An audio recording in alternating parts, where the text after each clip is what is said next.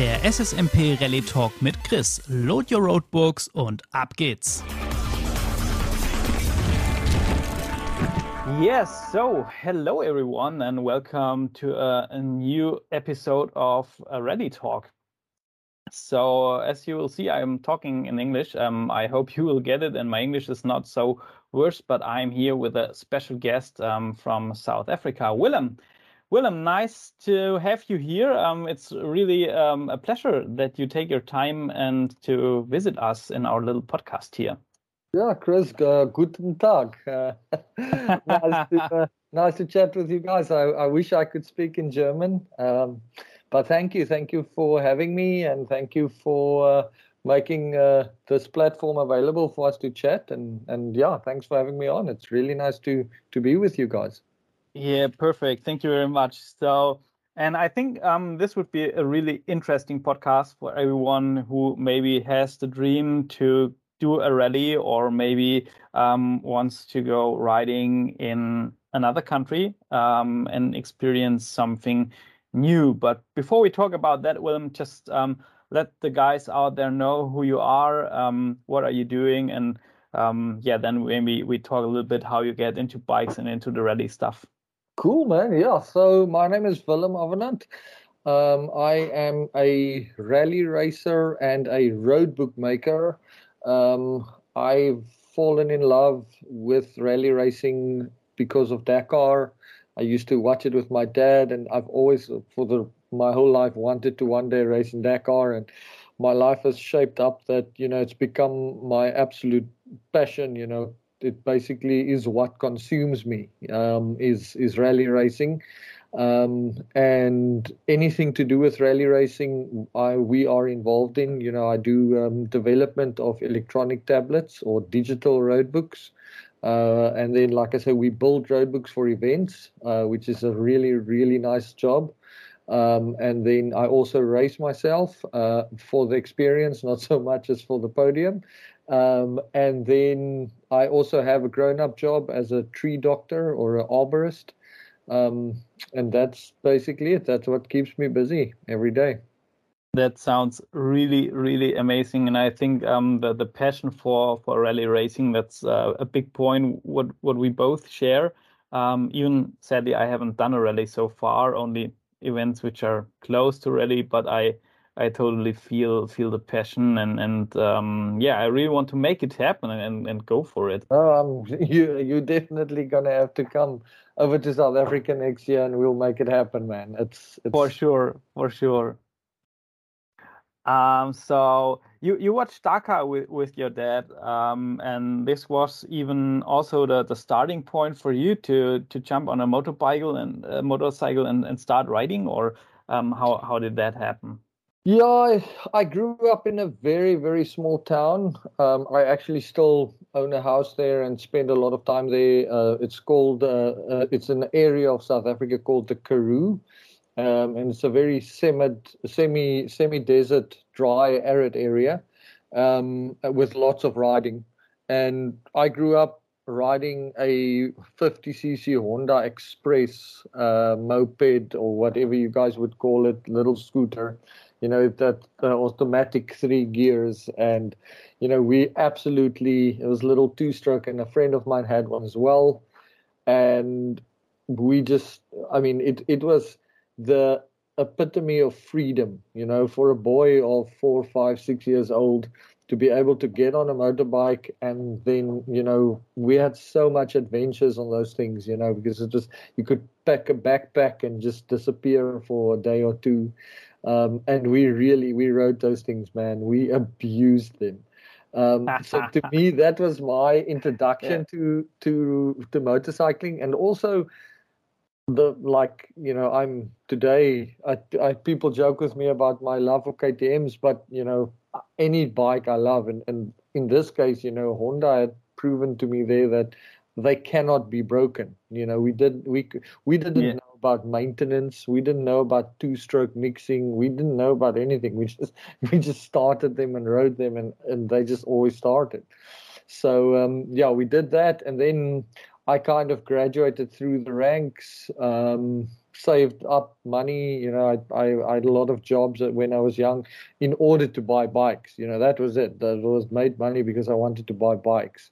Um, and I, I had the whole range. I had the IT Yamaha IT 175, which was an absolute beast of a bike. It was it still had six gears, which I mean, for a two-stroke back then to have six gears was nuts. It was amazing. Yeah, yeah for sure. Uh, so we had that, and then uh, oh, Honda XL 250, and uh, it was the typical thing of, of boys where you buy a bike and you sell it, and then you buy a better one, and then you buy a better one, um, and yeah, eventually I think I was able to buy a what we call the grey import because at that point in South Africa, KTM wasn't officially importing bikes into South Africa. So I eventually bought a KTM 250 EXC.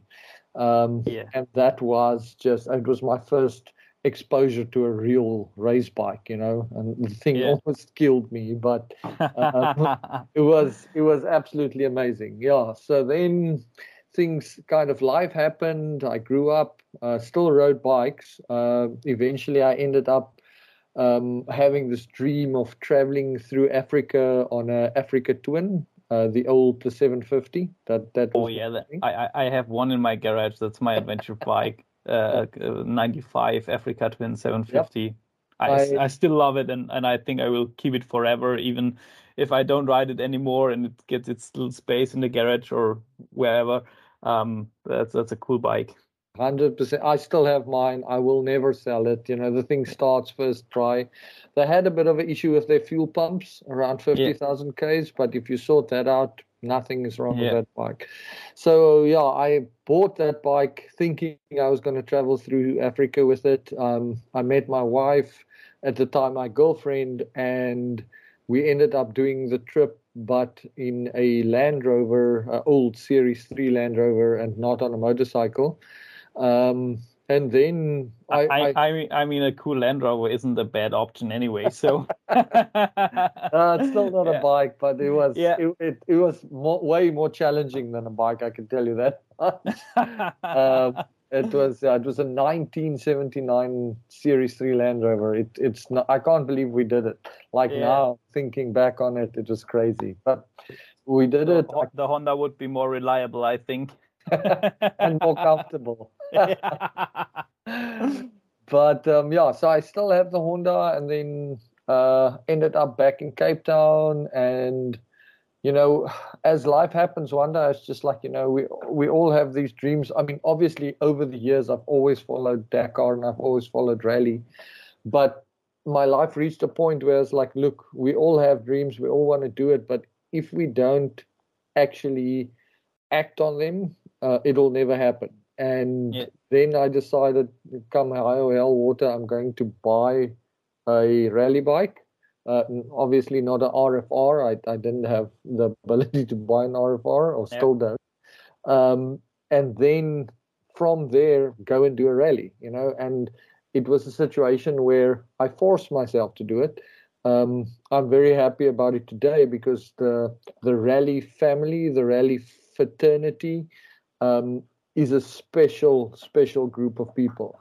Um, and even if you don't ride, even if you just hang out in the bivouac or help on the team, um, it's the best people you will ever meet in your life. And and my love for the sport have developed or have have evolved from the love for motorbikes, which I still yeah. love. I love riding them, but the the real beauty of the sport is is the people and the the friends you make, the bonds you build, the memories you make, because you know every rally is is is I sometimes I explain it as a, as a bit of um, uh, uh, uh it's a, like an emotional trauma almost. You know, you go through so much pain and suffering, yeah. and yeah. it's that trauma that that bounds you together. It's a shared experience. You know, you can tell somebody about a race, but you'll always see that the guys that was at the race together, those guys have a bond for life because they understand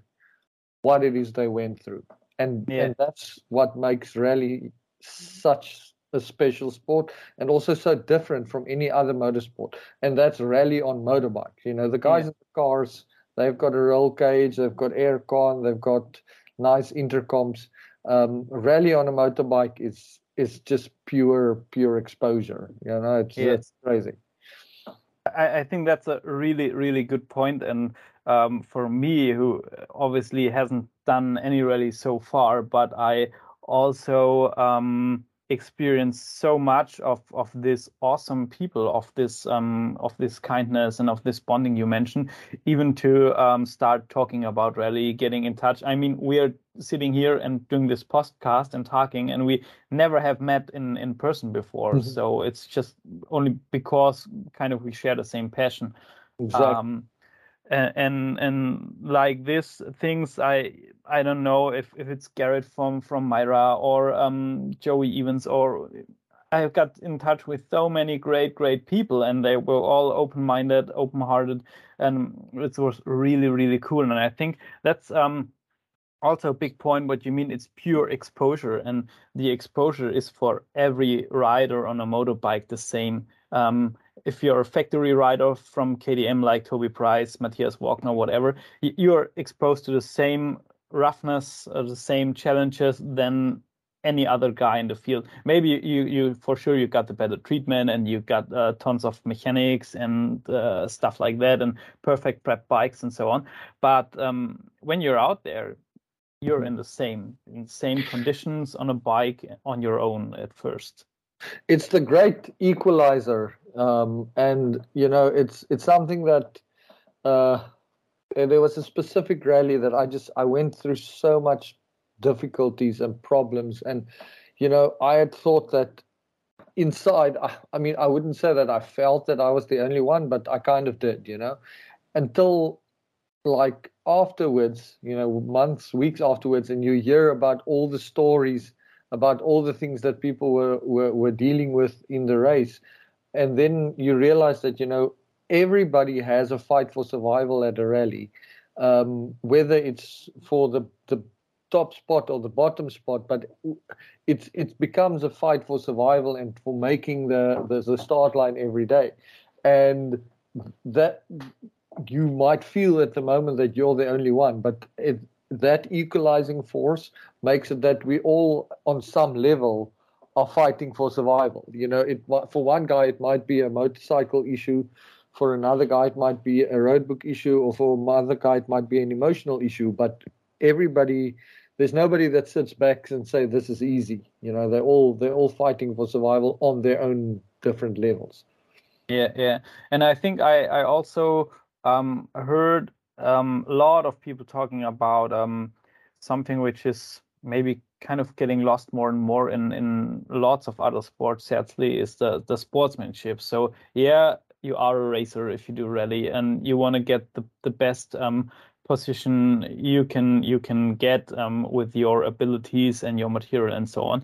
But in in rally i think everybody stops to help another person when he crashed or when there's a problem and you're in the bivouac and repairing and, and sharing tools and, and working together. And um, i mean if you if you got a little bit in touch with with um, dakar and rally there are so many stories really crazy stories where they uh, riders motivate each other to keep pushing make it to the finish line and doing one step after the other. And, and i think that's that's um, kind of unique in this in this sport. So yeah, there is competition, but there's lots of camaraderie and respect for for everyone else. And I would love to see this in, in other sports on, on the level like um, like it is in rally sports. Mm-hmm.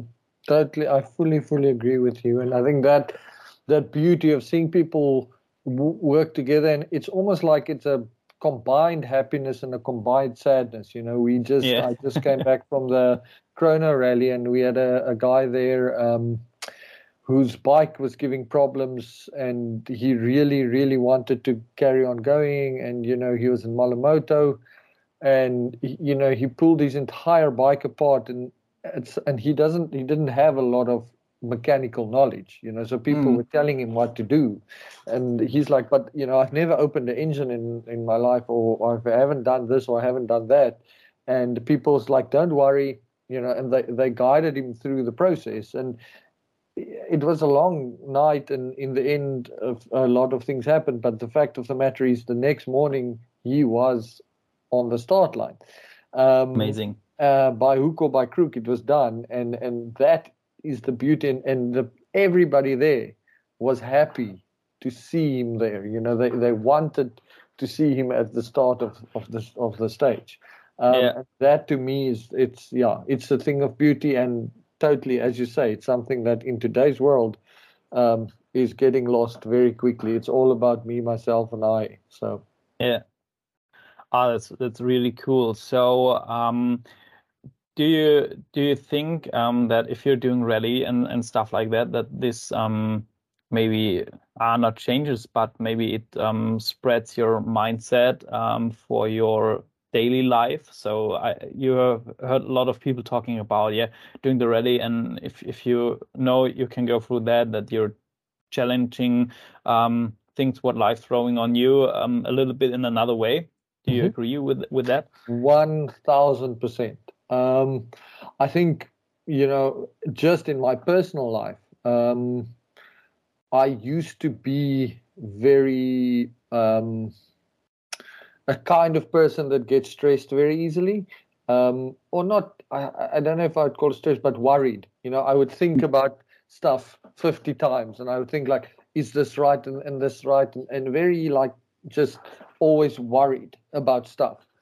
Mm. And the more the, the, in that regard, my, my, I've become a much more relaxed person, and I've become a much more relaxed person because of rallying. Because it, it taught me and it teaches you that you know everything will be fine. Um, you just need to take it one step at a time, and like have endurance and have grit. You know, um, mm. I recently did a race, and I mean, I, I say it all the time. I'm not a professional racer. I'm certainly not a very fast racer, but in because rally is such an equalizing sport, what it does is it makes the playing field more even for people like me that that's not as talented or as fast of a racer because I have the endurance and the grit to carry on. And that is what it teaches you. So, you know, from my rally experience, I, I did an off road race recently, and I, inside, I was feeling a little bit annoyed with myself because I thought that I was doing very bad.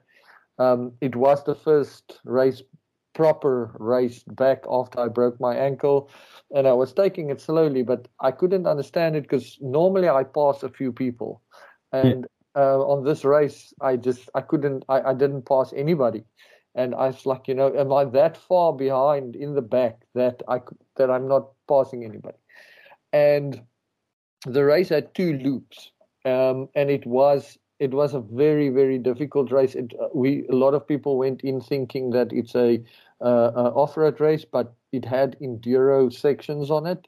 Oh, now, really? I'm, yeah. I'm not an enduro rider at all, um, and I had a, a 500 um, bike, you know, and it it was really rough. Yeah. Um, and I came in after the first loop, and I honestly did contemplate. I mean, it wasn't an option, but I did contemplate. I maybe should just not do the second loop because you know this is not fun. It's not nice. I'm not enjoying it. Um, but because of my rally background and because of of what rally teaches you, I was like, no, that's not an option. I just have to do the second loop.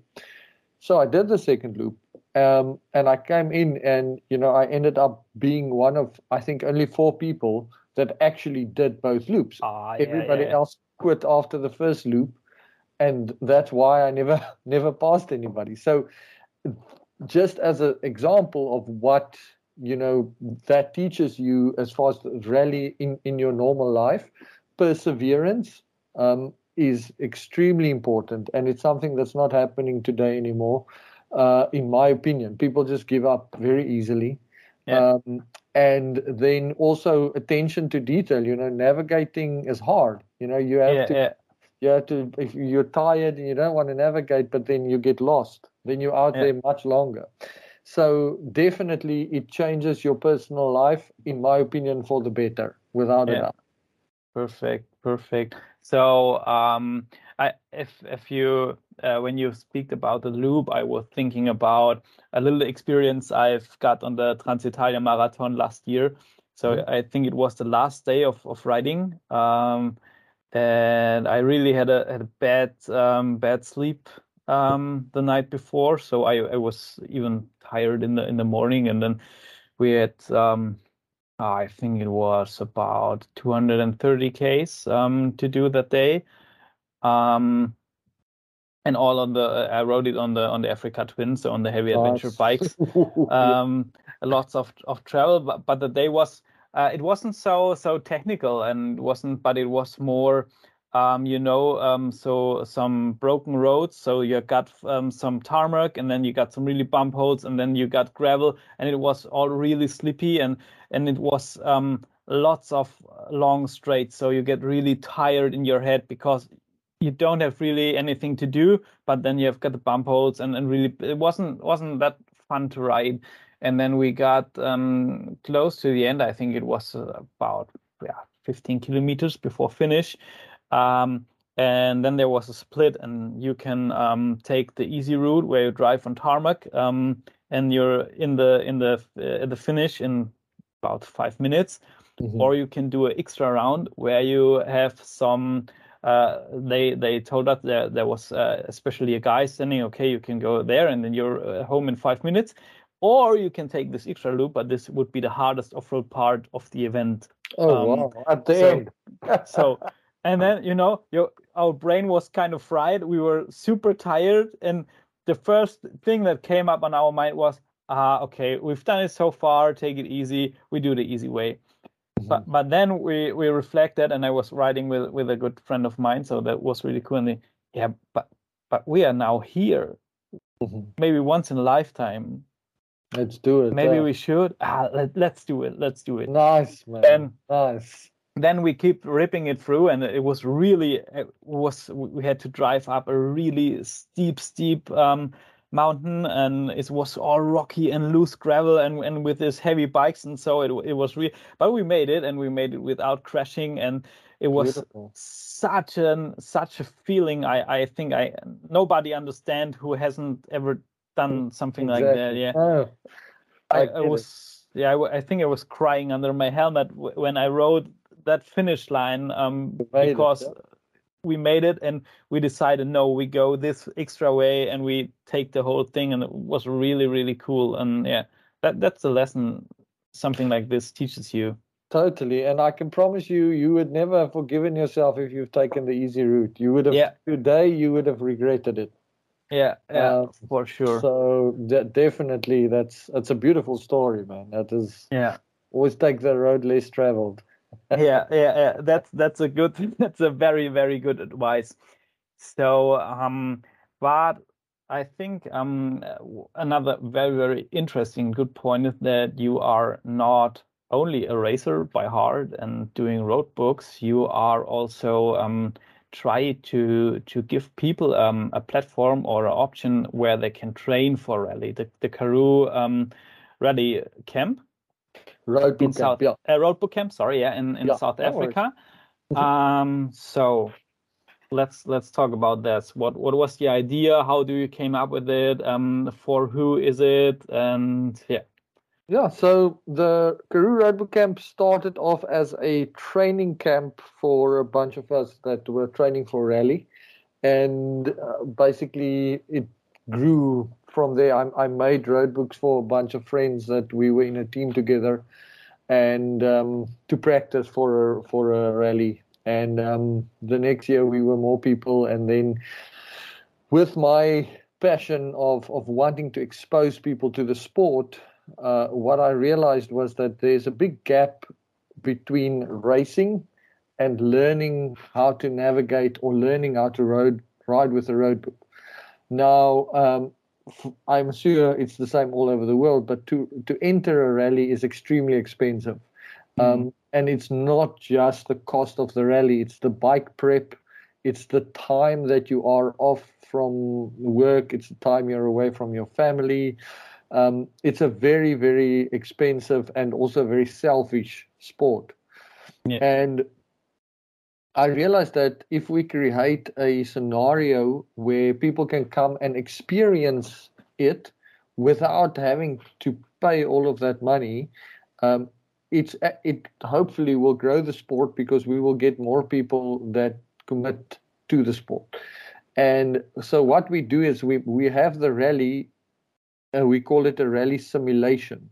Um, so you know you have a start time in the mornings, you have time cards, you have timing and tracking, we have scoring, but we just take the time aspect out of it because hmm. it's not a race. So whether you finish first or last, it doesn't matter because we don't have the infrastructure of a race. We don't have helicopters and ambulances on standby. Yeah, yeah. It's it's a group of friends that's riding together, trying to navigate and to learn. And yeah.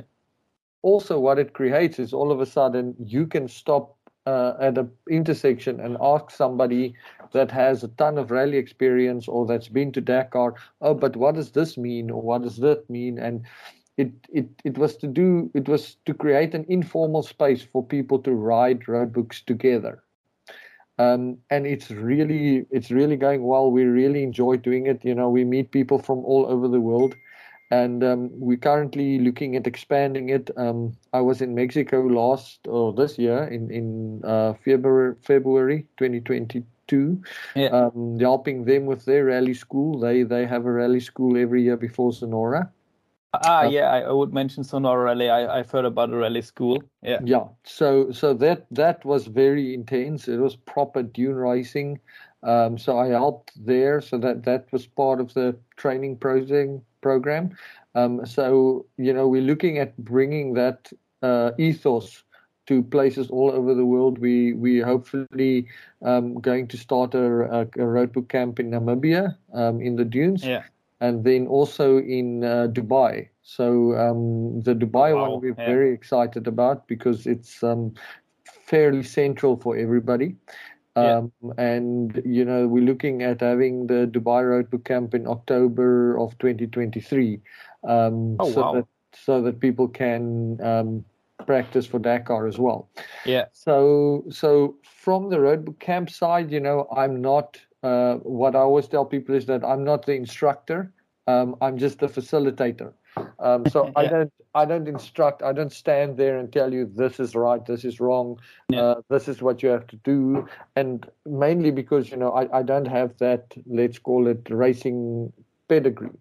Um, so what we do is we create the platform, and then we invite people to come and uh, teach a class or come and ride with us or just come and socialize with us. You know, there's so yeah. much little tricks and stuff that you learn. So the the, the key takeaway is that it's it's uh, it's informal, you know, but we do give you formal stuff to learn.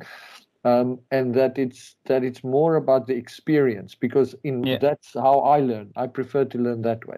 Um, yeah, so you so don't too, sit in a classroom and learn. We go out on the bikes and we ride, and then we talk to each other. And you know, the moment you don't you, you don't have to be scared because you're not in a race to ask questions or to stop or to look yeah. or to figure something out or to turn around and it's just that low pressure environment that we find is very conducive you know we've had so many guys come on the road book camp and then go on to do dakar that you know it's become a sense of pride for me where again i said to people I, I certainly didn't train the people but it's nice to be able to create a scenario where somebody comes to a camp and then moves on to dakar and then to go and finish dakar. So that's that's uh, that's a blast. That's really really really cool i think. So um, would you rec- recommend that um, if someone is um, interested and says yeah i want to travel um, to karoo road book camp um, you should have done some roadbook riding before, or at least you, you should know a little bit about the theory so that you get an idea about um,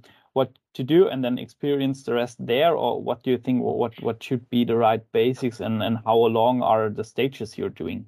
Uh, that is a very very interesting question.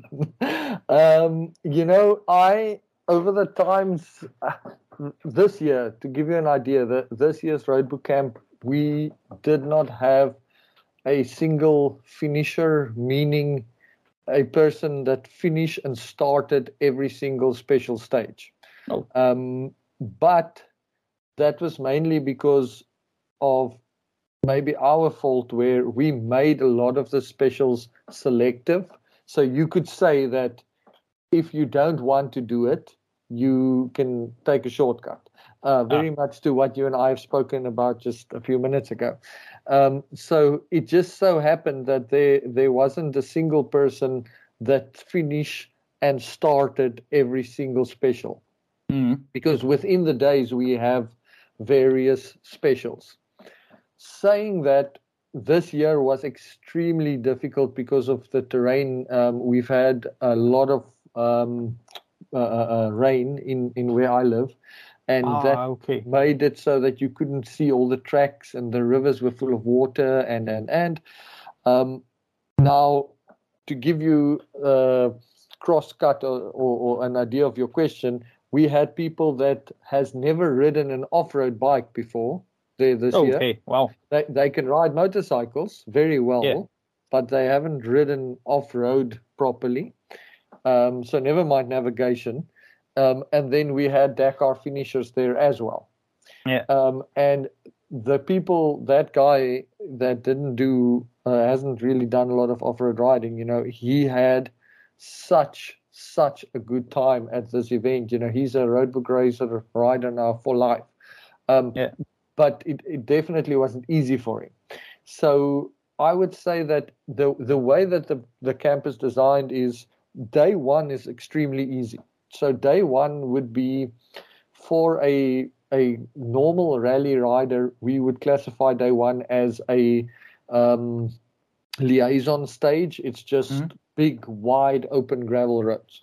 Yeah. Now, so day one starts, and the, even if you've never ridden a road book, it's designed to to teach you the basics of riding a road book. So it's very difficult to mess day one up. Yeah. Then you know, and, and we explain that to you, to the entrance that okay, day two is going to be a little bit tougher in the following aspects. Now every year that changes, but this year it was navigation as well. And day day one was long. I mean, all, our days are day one was I think say almost 400 kilometers. Oh yeah. And then day two and Yes, but it's on wide, big roads, so you're going yeah. fast. Yeah. Uh, day two and day three were both around 250 kilometers, and it yeah. took people all day, um, literally from sunrise to sunset to do it. Um, but what we do is we, we make the the specials in the day progressively harder. So if you've just completed something, um, and you get to the next special, you know it's going to be harder than the previous one because that that's how we explain yeah. it to you and how it's been designed. And then you can choose. You can say, well, it's five o'clock at night. I've got 60 k's to go, but it took me two hours to do the last 60 k's, which means it's going to take me more than two hours to do this one. So no, I'm not going to do it. I'm going to go to town. Yeah. And because it's a training exercise, you know, I don't, there's no problem in doing that because it's finding your limit of, or not your limit, but it's finding the place where you are ranking, you know. So yeah. what I would say is that if you're a beginner, um, you're totally going to like day two. You're going to love it. Uh, day one, day two might be quite challenging for you, and day by day three, you're going to say, you know, you you might just do a, a section of it. Um, yeah. Whereas if you're a qualified rally racer, you'll have a different experience. So yeah, yeah. the the whole camp is designed for for for different people, um, but it's more about your experience there, and your experience is going to be based on how much experience you have. Um, if you've never done any roadbook riding, what we do is before the camp, we send people all the literature they need. And again, that, that's putting the responsibility on you. So if you tell me, Willem, I want to come, I've never been to, uh, never ridden a road book, I will give you all the tools you need. Mm. But it's up to you to to use it. Yeah, so yeah. in theory, you should at least know how a road book works when you get there if you don't, I mean, we give everybody that wants a uh, GPX backup tracks. Um, Mm-hmm. So, you know, you have a backup in case you do get lost. Um, uh, but I would say most of the people that come to this event want to learn how to ride a road book. So they Yeah. take that literature before the time and they go through it and they understand the concepts of it, and the camp just becomes a place where they put the theory into practice. Yeah, I think that's an, that's another um, very very good point, um, which we can maybe reflect on on the um, society all over the world, maybe in in rally racing, and not even in the race, also in um, practice, preparation, and so you're totally responsible for whatever you do, how you use your tools, how you prep yourself, how you prep your bike. So I think you you um, you will learn and and um, you will do a big step in taking um, responsibility for your own actions and thinking what would be the next step. So because it's all your own responsibility, and I think that's maybe something society um, is also mm-hmm. losing a little bit of, and and really yeah. um, teaches you maybe the hard way. Mm-hmm. It forces you to, to yeah. learn the hard way. Yeah, yeah, definitely but but that sounds really cool and, and like an like an awesome experience. I've I've seen some some pictures and and uh, on your on your Facebook um, and I think also on, on YouTube you did some um, some videos about the the road camp and I really love the atmosphere. You know, um, so like like you mentioned it, some friends, some guys out there riding and then um, sitting um, together at the evening at, at the bonfire and um, yeah having having a, a, nice talk about the day reflecting the thing and, and learning together and, and i think that um, that sounds um, sounds great. So I, I yeah i mentioned it before off the mic that i really try to to make it to south africa next year and then be part of the thing Yes, um, I'll definitely do what I can from my side to help you get yeah. there. I mean, I know Gerard from Mira is, is, will be there as well. So between me and him, we'll we'll sort something out because it's really it it it that mix between socializing and riding. That's kind of for me a very important part. You know, this year yeah. things got a bit out of hand the one night, but um, a little bit too much. But um, yeah, so that's part of it. You know, it's part of the experience. So. But, but but but that's but that's for for the for the good stories um, to tell um, when when you socialize a little bit too much and combined with with uh, racing. I think these these are all the the great stories you will share with a smile in your eyes um, in, in a few years, and yeah. so totally worth it. And it comes yeah. back to what it's uh, personal responsibility. you know, you need to know where your line lies. but, but you have to learn your limits. we definitely we definitely tested some limits this year. I yeah. can tell you that. Yeah, that that sounds that sounds really cool. Um, yeah, and I think if if anyone is is interested in in doing the roadbook camp, um, he can or the person can contact you um, wherever he comes from from the edge of the world. Um, getting in touch with you, or um, if if you guys are having questions, you can contact me, and I can put you in contact with Willem, or maybe answer the the um, one or the other questions uh, on the first level. Um, so yeah, but yeah, we're pretty much on social media as far as uh, Facebook and Instagram. We're on um, Willem Avenant Racing. And if you have any questions, let us know. I mean, this year we had quite an eclectic group of people. I think we had people from America, we had people from England, we had people from Zambia, we had people from India. I think did I say India already? Um, and Britain as well. So wow, you know, it's you can it, it's a nice atmosphere for meeting people from all over the world. Yeah, yeah. Lesotho, we had somebody from Lesotho, so that's perfect. I, I, think that's another thing I really like. So so rallies is a is a melting pot. You see um you see guys or people from all over the world, mm-hmm. um and, and they are just coming there together at one place and, and sharing one passion. Mm-hmm. Um, and it doesn't matter where you're from or or whatever. So that, that's what all... language you speak. It doesn't yeah. matter. It's like yeah. if you speak the language of roadbook, that's good enough. Yeah, that, that's that's all you need. Yeah, yeah. perfect. Um, yeah, but um, you also developed um, something um, that makes um, navigating and and maybe also rally racing or at least um, riding road books more um, available for hopefully a lot of people out there. So you you developed your own um, uh, let's say rally tablet. Mm-hmm. Yes, that was um, born, I would say, twofold out of two things. Number one was that I was always struggling with my paper road book holder. Um, Mm. It was always breaking, or I was always falling with it, and uh, it was just always and always on a race. You know, training it would go great, and then if you're doing well in a race, your roadbook stops working. Yeah. Uh, so that was the one side of it, and then the other side of it was that you know I looked at the sport of rally racing, and I, I asked myself, what is the biggest limiting factor? How can we get what is stopping people from doing rallying? Mm. And number one thing was cost. You know, Yeah. it's just too expensive.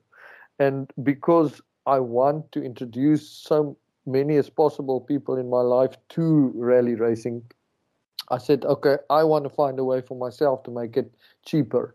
Um, in line with with we, what we do with the roadbook camp, which is exposing people to the sport. Um, so oh, I I say to people that the device that we've developed is let's call it for training purposes. Um, it certainly is good enough to race with. I race with it, um, but it's not a dedicated race device. And the reason for that is because your road book and your trip meters and your caps are already dedicated racing devices. And that's what I wanted to move away from. So I, I wanted to develop something that is a multi use navigation device. Um, so it's a basic Android tablet. You know, I, I didn't come up with anything special. I just packaged the stuff together. Um, where we put a lot of time and money and effort into putting in a very good screen. Um, I have seen the screens that are being made by the roadbook digital roadbooks that's in development at the moment, and I can categorically say our screen is better. Oh, wow. But it is because of the, the the cost of the tablet reflects the screen Yeah. uh, you know and the screen the tablet needs to be plugged in so you know we've done a lot of of races recently i mean to give you an idea i just need to find that quickly but we so so i think if it comes to the digital roadbook um debate you know screen brightness is the biggest thing and Yeah. and definitely you will never find a screen that is as bright or as good as paper. There's no way Yeah. about it. But if you make peace with i mean it's like with having a car. A car has got a top speed or a car's oil need to be changed. It's a limiting factor that you deal with. So a limiting factor on a tablet is that the screen is not as bright as a piece of paper but that's one negative versus 20 positives you know? Yeah. So i mean in many ways a digital roadbook is more redundant um, than uh, I used to do a lot of rock climbing as well. So redundancy for me is very important, you know. And I was Mhm. like, you know, if I compare a paper roadbook, a normal paper roadbook, one of the most common problems is the the motor stops working, right? Yeah. In a digital roadbook, you don't have a motor that's going to malfunction. Um, another big issue on all of these things is you losing power to your roadbook because somewhere there's a short. Now, you would know, I mean, you've got uh, what 10, 12 different wires on top of your tower. One is for the ICO antenna, one is for the RNS button, one is for this, one is for that. It, it's just Yeah, a yeah. now, to, st- to even if you do it as cleanly and as well as possible, to troubleshoot where that short is is, is close to impossible. So, Yeah. With a So even if you're out in an environment where you may be a little bit stressed and you're tired and maybe it's dark or it's raining or it's cold or, whatever, you, you're not in, in your workshop um, where you got a light and, and, a, and a cold uh, cold one besides you to um, make it um, in an easy way. or multimeter to Yeah. to check where the thing is from. So, you know, Yeah. in that in that way, let's say the um, the redundancy is that the tablet has got a built-in battery. So that Yeah. battery, even if you lose power, is going to last for for a while at least. Um, you know, if the roadbook stops working completely, uh, maybe you've had a crash, which I have to say, from all the roadbooks we've sold, we've never had such a catastrophic crash as to break a roadbook. Um, but let's say it happens. Let's say you ride into a car or a car rides over Yeah. you.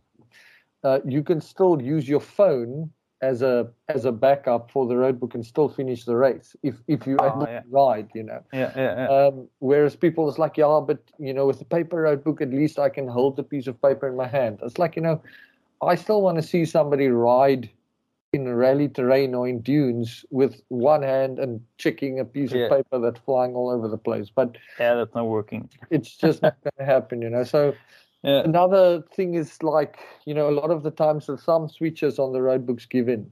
On a Mm. digital road book, you can use your finger to swipe. Yeah. Um, changes to the road book, you know, any any rally rider would tell you the bane of their existence is when 11 o'clock at night the organization comes out and say there's 20 road book changes you've already marked your road book and loaded it in your Hmm. in your uh, holder now you have to take the whole thing out and you have to go and make the Hmm. changes with Yeah. digital road books that's in real time Yeah. So- they load it up and you're good to go. there you Yeah. go even the changes so Yeah. For me that's just the road book side of it that i discussed now sorry i get i get really uh, pulled away from it but you know the I don't no problem. I, I think you could stay on the road book side. I mean, it's I think it's a big part of the future of the sports. Um, everyone who's a little bit into into Dakar stuff. So um, last uh, Dakar, um, all the cars and trucks did with digital road book, or at least yeah, I think every every car and truck. Um, and now next year, um, the motorcycles um, are either on digital roadbook. So Dakar has pushed it out again um, Yeah. for next year, for 2023, for the bikes, because they can't get the screen to be good enough. Um, so my understanding Ah, so is they will race next year with with paper. We're still with paper because Ah, they okay. can't get the, the, the screen. So Dakar, uh, Yeah. again, I might be wrong. I don't Yeah. quite know this, but my sources or my understanding um, from the ASO is that they will trial run it now. I think at a later stage in the year. Let's say, for Mhm. instance, Rally du Maroc or Andalusia Yeah, in yeah. 2023, but not Dakar. Ah, Uh, okay. So, so so, maybe was- they they should give you a call and talk about display. No, the stuff. ASO only does business with uh, French companies, unfortunately, which uh, Yeah, yeah. I don't think I'm French enough. Um, so yeah, look, part of the tablet is that like it acts as a road book, but what makes it different is that you can also use it as a normal tablet uh, Yeah. or as a GPS. Then you don't have to buy a Garmin. Um, if you have a cell phone signal, you can even use it as a tracker. You know, as long as you have GPRS signal. Yeah. Um, So it it's literally having a computer on the front of your bike in a seven-inch uh, package. Um, there are a lot of other digital roadbooks out there that are being developed. Um, I've had the uh, privilege of riding with some of them. They are all very, very good devices. The problem that I personally have with them are they are single-use devices. You can Ah, yeah, yeah. only use them for a roadbook. And my aim was and still is is to say like if you are spending money on something, it needs to have more than one use. Um, because th- it doesn't help to pay two or three or four thousand dollars for a, a something that's just going to sit on my bike and I can only do races with. Yeah. I, I personally want something I can use for training. I want something I can use for GPS riding. I want something that if I want to make a note or take a photo out in the Yeah. stage, I can do that.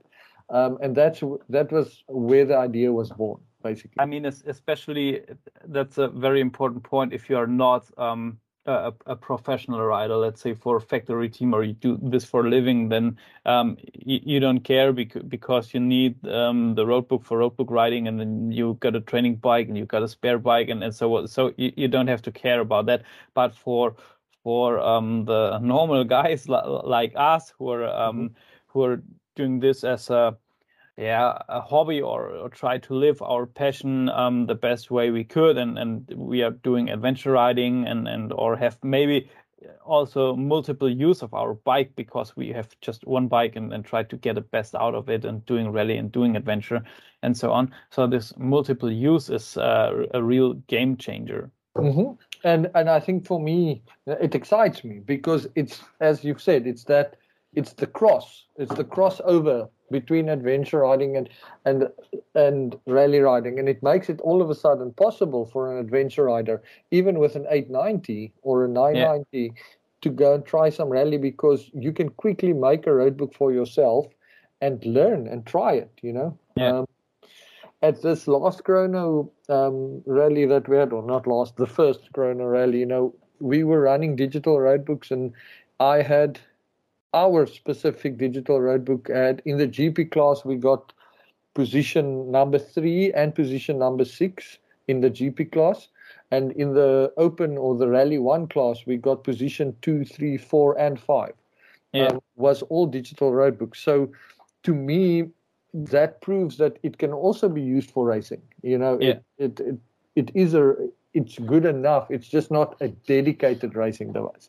But if if you get position three in a GP class um, and two, three, four, five in a Rally One class, to me that's good enough. You know. yeah, yeah, for for, for sure. Uh, so so no more questions to be asked. Um, so yeah, Well, and also anybody that is interested, you know, sorry to interrupt you, Chris, but no, uh, no problem. anybody that's interested can can at any time con- make contact with the people that use it. You know, um, and I think those people will give them um, honest feedback. You know, they they will. It's better to speak to somebody that has the device than it is to me trying to sell the device. Yeah, yeah, yeah, for sure. Um, but that sounds sounds really interesting. Um, and I think we will see what what future brings up, and and we are sharing ideas and and see. Um. Yeah, I'm what we are- definitely gonna try and send you one uh, to Germany so that you can Yeah. show it to the people. I'm I'm really I really interesting because um for me at the moment you see I, I've got this um I got this challenge I'm trying to um oh I try I'm on the way to prepare um the Africa Twin um as kind of a training bike for navigation because um in, we don't have the ability in Germany to ride that much tough off-road legal um, so my idea was, okay, the, the Africa Twin is completely road legal. Um, I can go on gravel roads, um, which I can drive legally with that bike easily. So I will um, just uh, don't use my my race bike for for training, and I can make a road book and uh, try to navigate around my house Mhm. um, or the place where I live with the Africa Twin. But um, for racing, I would use my my other bike with with a rally tower and with the other setup, which is um more um yeah competitive and, and more sportive like like the old Africa Twin. Mhm. And so now for me, the road book thing gives me the ability um, that I can put this on the Africa Twin and I don't have to change. I, I can put it on the bar with, with the ram mount stuff or whatever because it's not that heavy, not that um that big like a like a, a normal paper road book and I don't need to think uh, how can I fit um, a trip on the Africa Twin so that it's um, in a good visibility when when I ride. So I just put a tablet on it and I go training, and after that I will take that tablet and put it on on my race bike, and Mhm. I'm good to go racing. And, and so that's for me perfect. And that's exactly what you've described is 100% what our vision is. That is that. I mean, I should use you in an advertisement. you should, should get a, a TV I, I, I, I will do it at least for German market. No worries about that. because that th- you your vision is exactly what we want to achieve with it. Yeah. And you know that brings us back. Sorry that to backtrack, but that brings me back to another thing as to as to the cost. When we looked at developing the tablet, you know, people forget what a big cost a tower is on their motorcycle, right? yeah. Um, and a tower is only there to support all the navigation equipment because of its weight. So the Yeah. moment you go digital, you don't need a tower anymore because you don't have all of that weight on the front end of the bike. Um, and that changes a lot. It changes your riding style. It most, most importantly changes the cost. Um, and it just makes the sport more accessible. Yeah, yeah. And so even if, if you take a look um, at um, you need uh, to buy a good so if, if you're doing both, yeah, you want to get in ready and you have an adventure bike, so you need a navigation tool as well. So if, if you buy a I don't know Garmin whatever um, with a, a bigger display, um, which is um, more kind of yeah up to date user uh, usability. These things are not cheap either. Though uh, you're spending lots of money, and then again you have a one-way use tool. so maybe it has an uh, emergency call function if if you're lucky and if you're going in, in the um, high price class.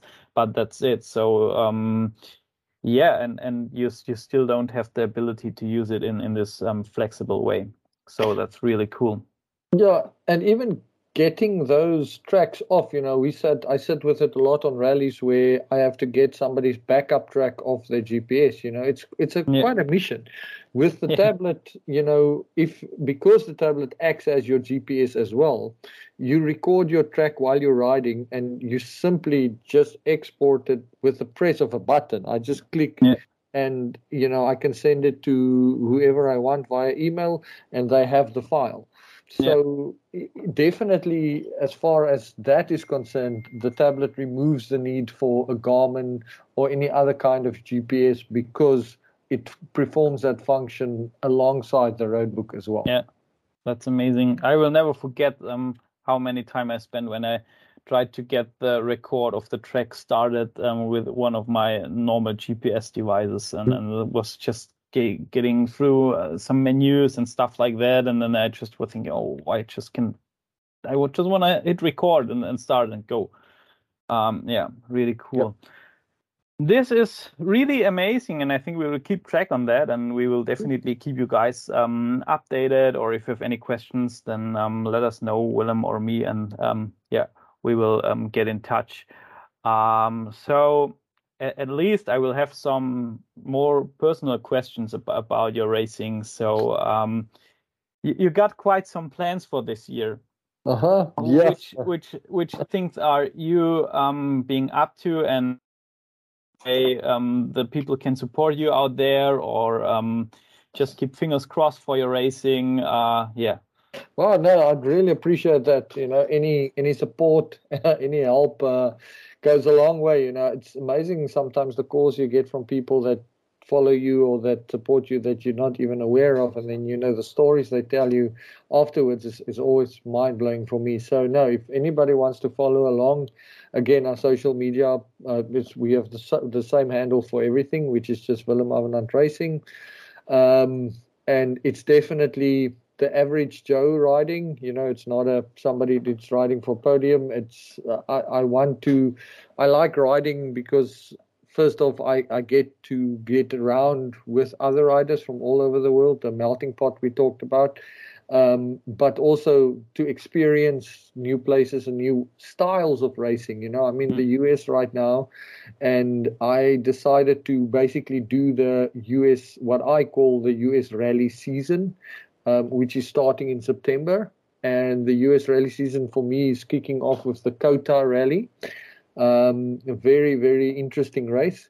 Um, whereas it's more a test of bikemanship or motorcycleship uh, than it is about speed. It's up in the mountains in Kota and Utah, and it's a Malle Moto rally. Uh, for five days, you are, get one trunk, and in that one trunk, you have to fit absolutely everything for the week your tent, your food, your clothes, your spares.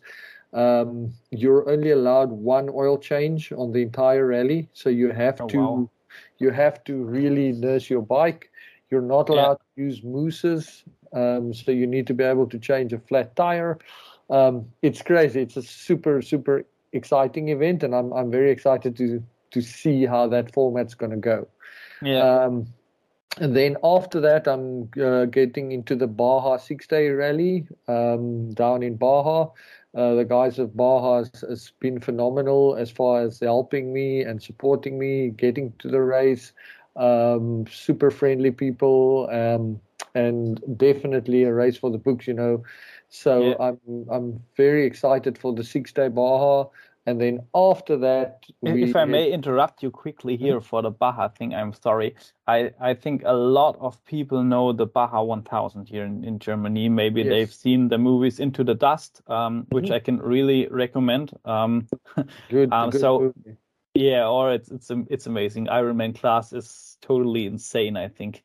Mm-hmm. Um, but what what is the difference between the Baja 1000 and the Baja six days? Maybe you, you can yeah. uh, you can explain it a little. So my so the, again, this is my understanding. Um, I'm also fairly new still to the US, but I've I've been quite involved in the rally scene in this side. So the Baja 1000, I, I believe it's 1,000 miles and not 1,000 kilometers, but again, yeah, I might yeah. be wrong.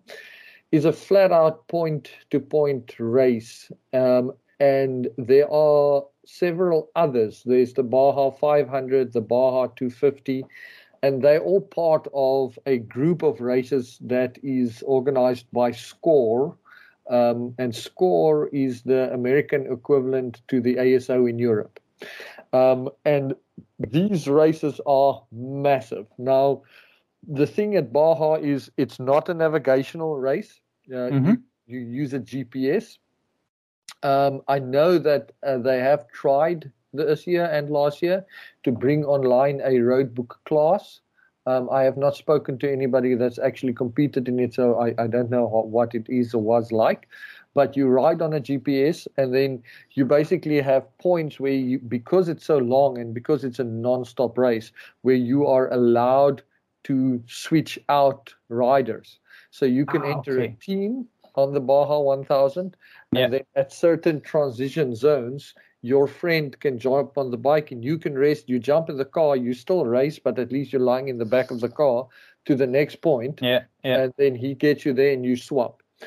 Um, now that's that's the team section. The the part of the Baja 1000 that's super interesting, and I, I assume I think Into the Dust is is probably like that if I remember correctly. That's the Ironman class where yeah. you don't have a teammate and you do it all by yourself. Now the issue, as with in Dakar and all the other big races in in the Baja 1000, is the trucks. Um, so the trucks are mm. the trophy trucks start after the bikes, and once they catch you, you know the route is so rutted out and it's in such a bad condition that if you be in front of a truck, the chances of you getting out of the way is fairly small. Um, yeah. So it becomes a super dangerous race. You know, I'm flat out scared of the Baja 1000. Like it's not, it's not an easy race. Um, another big difference between the Baja 1000 and, I mean, I haven't even gotten into the six days yet, but another big thing between rally and the Baja 1000 is you are allowed to what they call in America pre-run the track. Yeah. So they they they tell people what the the loop or the track would be, and then people can go and practice it. Now that creates obviously all kinds of problems, but number one being that by the time it's race day, the entire track is churned up into ruts, um, and it's just a completely different track than it was months ago. Yeah. Um, whereas on the six day Baja rally, so it's called the Baja rally because it's in Baja. So it's a six day. Baja is obviously a, a, that peninsula that sticks out in Mexico. Um, yeah. So the Baja rally will take place around the areas where the Baja 1000 takes place. Um, in that kind of, let's call it, areas or styles of riding. Um, but it's a it's a full on navigational rally which means you have a bivouac, it's six days, not just one day, and that you don't know where you're going. You're not allowed to pre-run the route. Yeah. You get a road book in the morning, and then you basically go and you write that road book. So that's that's the big difference. Ah, okay. I see you already. You also got a marathon stage mm-hmm. on uh, on day three and four. Yep. So it's it's a full rally setup like we um, know from the Maroc, from Dakar, yep. from whatever. From everything. Yep. Yeah. And then, that's quite nice. Yeah, no, I'm super excited for that. And then a week after that is the Sonora Rally, uh, which is just on the other side of the sea or the peninsula in this case. Uh, it's going to start in MCO this year, and that's also a five day, six day Dakar qualifying event. Um, and that um, is as always it's a great event it's a great race i've been involved in it now for two years in the organizing side so this year i'm racing for a change so i'm, I'm very excited oh, wow. to, that's cool to be on the racing side of it uh, for the first time um, I, I, think uh, i've talked to matthew clade Yep, Matthew uh, from RMS. Yep. Yeah, yeah, yeah. yeah. I, I, I talked to him um, about his uh, navigation tower and so on. I think he, he's quite involved in, in that too. Yes, so Matthew yeah. has developed the Sonora Rally Tower. Yeah. That thing is bomb proof. You know, I with the exception of the Sonora Rally Tower, I've always been anti-tower because of the weight and because it always breaks. Um, yeah. Matthew managed to just, you know, hit the nail on the head and just get it right. The the Sonora Rally Tower is exceptional. Um, I was at Sonora the year that uh, he was testing a different tower, not that one. Um, um, and I remember the tower broke.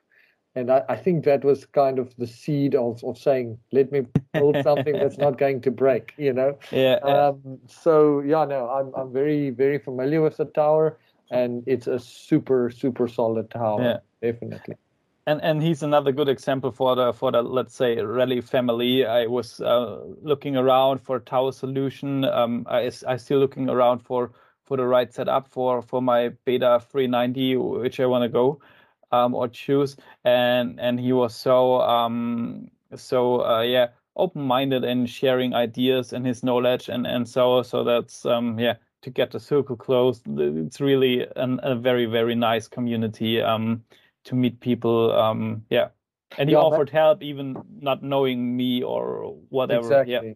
No, Matthew is is an absolute gem to the sport. You know, you can phone him or speak to him at any time. And I mean, uh, we've just had an issue with with uh, trip computers, and you know, he's helping the guys out, and he didn't even sell the the stuff to them.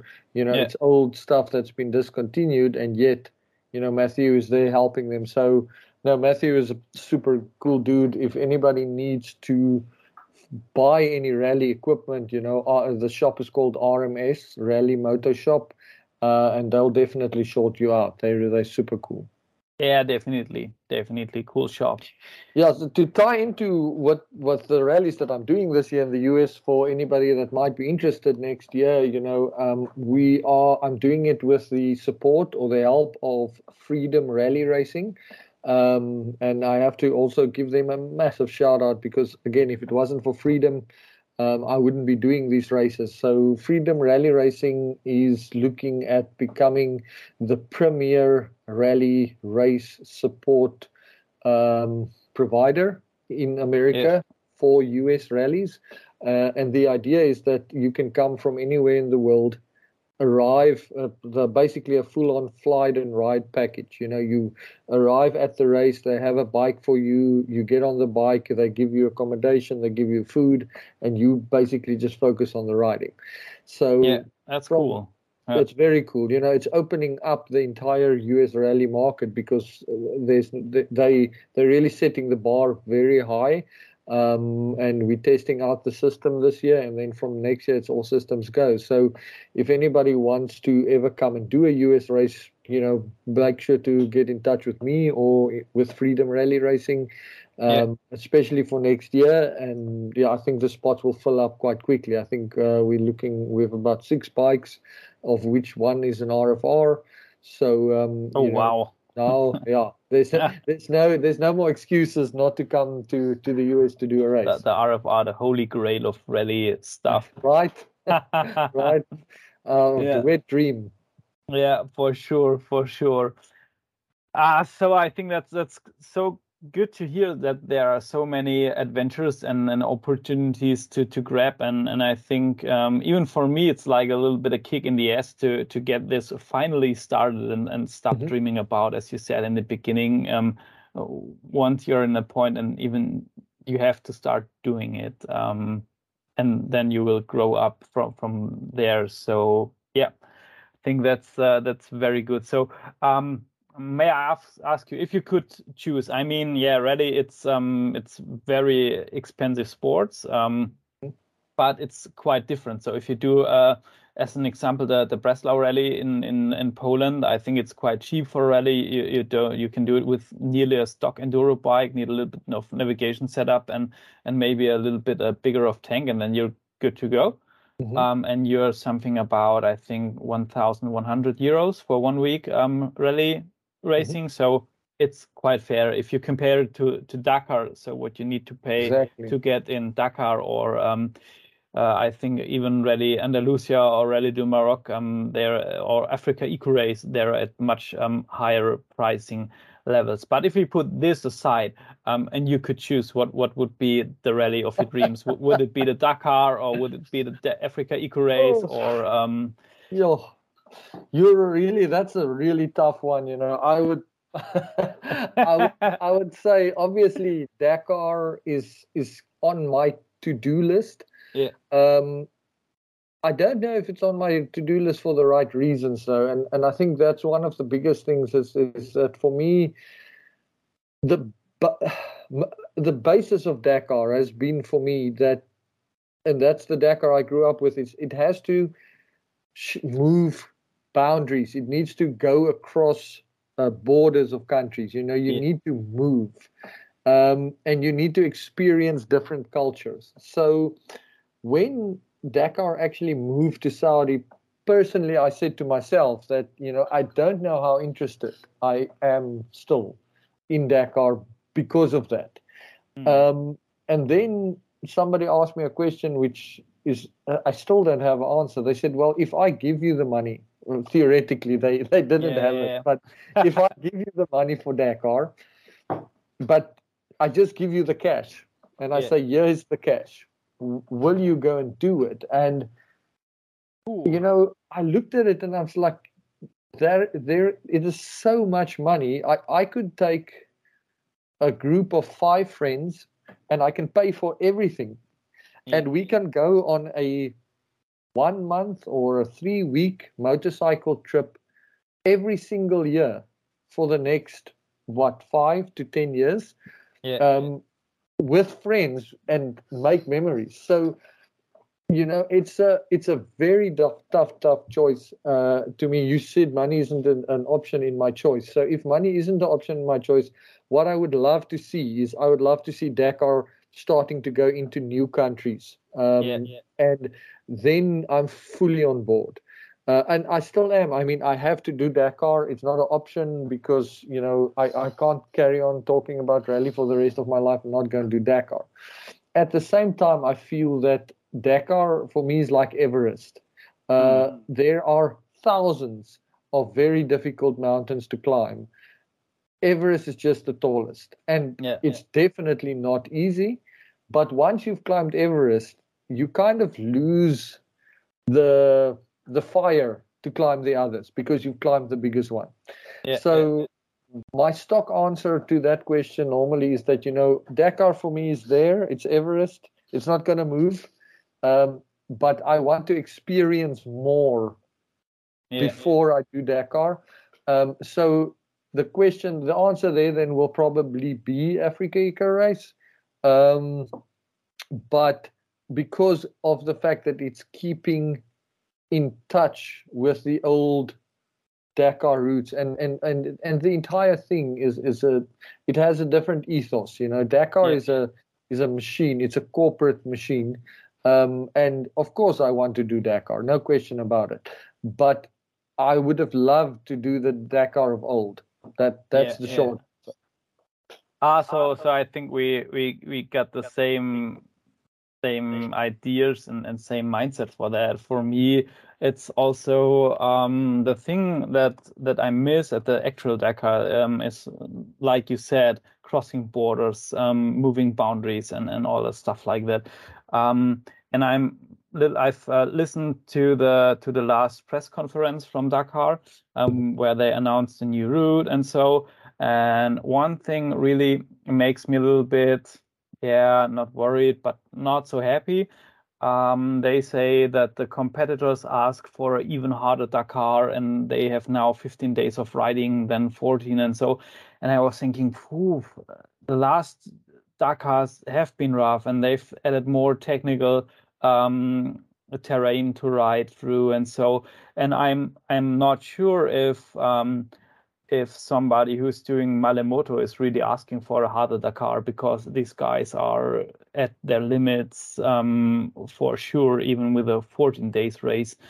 Um, and on the other way, they're talking to make Dakar safer, which is quite good. And, and so is adding another day. I'm I'm not quite sure. And I'm the the thing is not putting that aside is that I'm sometimes got the feeling that we are living in a world where every event has to um, you know has to maximize and mm-hmm. um, and uh, if you if you got that um, the next year edition always has to be more on top and has to be a little thing more and more crazy and more faster and higher and uh, whatever um, and often I think the events um, they are they're losing more than they're winning when they try to get even more crazier and and so you know I think often it's it's the right way to keep the spirit mm-hmm.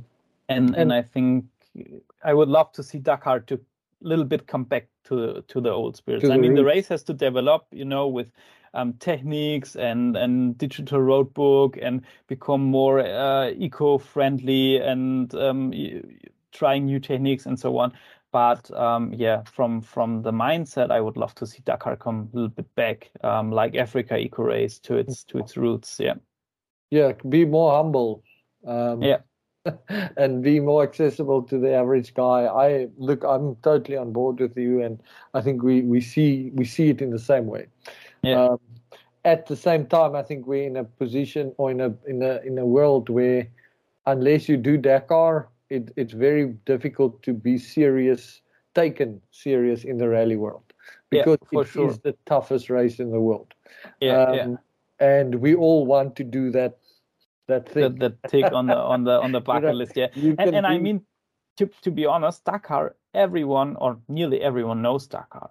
I yeah. mean, even somebody who is not in the rally thing at all has literally heard about something like the Dakar Rally. Um, and no, it's and famous. Yep. It's it's famous, uh, like like Baja 1000. Yeah, everyone has heard of, or, or, most people have heard about Baja. But Africa Eco Race or Rally du Maroc, or, or, so this is only known by by the people which are really interested in the sport in in, in the game. Um, so yeah, Dakar is is quite quite a mark. Mm-hmm. Yeah. Well, hopefully, hopefully I'll still see you there. one of one of these days. And, uh, yeah, that would that would be awesome. I I mean I I I am I am one hundred percent sure that that we will make it. That we um will get to to ride together in in the upcoming uh, months or years for sure. Yeah. And seeing us at Dakar, that would be um that would be the Everest. it's coming. It's coming. It's not. The, the good thing about Everest is it's not going anywhere. So. Yeah, yeah. Uh, like Dakar, perfect. Yeah, um, Willem, I I think we um, we've had a very very interesting and mind blowing conversation. So um, thank you very much for all the detail, all the info. Thank you very much for being here. And I think yeah, we will keep in touch. If you guys out there having any questions, um, let me know or contact Willem. And yeah, just yeah. check out his Instagram and follow him. And yeah, bring yeah, out rally in the world thank you so much for you, man. Thank you for creating this opportunity. Thank you for creating the platform where people, I mean, off the mic, we were talking about that, you know, there's not even any rallies in Germany. And coming back to the type of people and the spirit, you know this is you are living proof of that because you're saying like even though there's not a rally in germany i'm going to make a rally podcast in germany you know so that that, yeah. that proves it that that proves the point of of you know this we will always the rally people will always find each other and so thank you for for for creating this opportunity where we can talk and I'm really hoping to see you and some of your friends in South Africa soon. And if it's not in South Africa, in America, and um, yeah, if you guys need to any help or any assistance, just give me a shout, and I'll, I'll help you where I can. Yeah, perfect. So yeah, guys, awesome. let's make things happen. Thank you. Thank you so much. Have a yeah. great day that side. Yeah, perfect. You too. Bye. Thanks. Bye.